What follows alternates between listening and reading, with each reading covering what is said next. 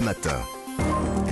Alexandre Lemaire et Amblin Roche. Il est 5h14, excellent mardi matin, et c'est maintenant l'histoire dingue d'Anissa Dadi. Alors Anissa, on sait, la grande passionnée de sport que vous êtes, Ah, et bien c'est vrai. justement ce matin, vous avez décidé de mettre euh, à l'honneur des supporters, euh, alors courageux, hein. Je suis passionnée de sport, mais je suis passionnée de supporters Bon. aussi. et Ah de, oui, cet esprit qui, qui existe quand on a une équipe dans le cœur. L'histoire de ce matin nous prouve bien que rien ne peut arrêter un supporter de n'importe quel sport quand il a décidé d'aller encourager son équipe. C'est le week-end dernier. L'affiche est belle. Brive, Perpignan, championnat de top 14, deux grandes villes de rugby qui s'affrontent. Pour ceux qui ne connaissent pas le top 14, c'est l'équivalent de la Liga en foot. Ouais. hein. Ce sont les meilleures équipes de rugby qui s'affrontent dans un championnat de, de tête qui s'appelle le top 14. En plus, la date est historique. La Bronca, le club de supporters de Perpignan, fête ce jour-là ses 20 ans. Elle organise donc le déplacement avec 50 passionnés, tous invités. Perpignan-Brive, 409 km, bon, Mhm. un peu plus de 4 heures de route en bus, sauf que tout ne va pas se passer comme prévu. Le trajet va durer plus de 8 heures et les supporters aïe, vont aïe. devoir utiliser 4 bus Oh différents. là là, l'angoisse. Départ samedi matin de Perpignan, les supporters racontent déjà que, à première vue, le bus ne leur paraît pas en super forme. Ah, bon? Encourageant. Déjà, c'était un bus scolaire, ce qui aide pas pour faire. euh, Et, et avec du recul, ils ont dit vraiment, on pensait pas qu'il allait faire euh, 409 km. Bon, le bus n'est pas en super forme, et à quelques kilomètres de Perpignan, la trappe du toit, vous savez, la petite fenêtre, s'ouvre pendant qu'il roule. Il a fallu que l'un des supporters la maintienne parce que le mécanisme avait lâché.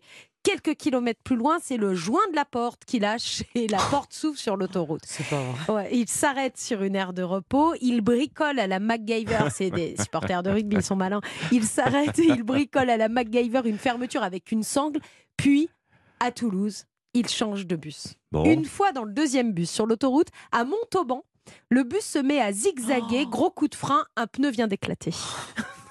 c'est une belle frayeur pour les supporters qui ont eu très peur et c'est surtout un nouveau changement de bus. Mm. Une fois dans le troisième bus, le trajet se passe plutôt bien entre Montauban et Brive, mais les supporters de Perpignan arriveront cinq minutes après le coup d'envoi sans avoir pu faire leur traditionnelle grillade. Parce que c'est vrai que les supporters de Perpignan ont une tradition qui s'appelle la grillade, qu'ils font en général juste avant le match. Donc là, ils devaient arriver aux alentours de midi, entre midi et Oui. 14h.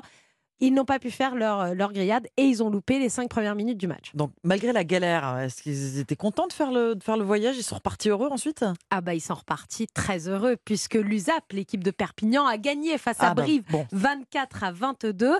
Ils n'ont pas voulu repartir tout de suite après le coup de sifflet final. Ils ont malgré toutes ces péripéties, et c'est là qu'on reconnaît les vrais supporters, tenus à faire leur traditionnelle grillade, mais après le match, Mhm. cette fois-ci avant de repartir avec un quatrième bus.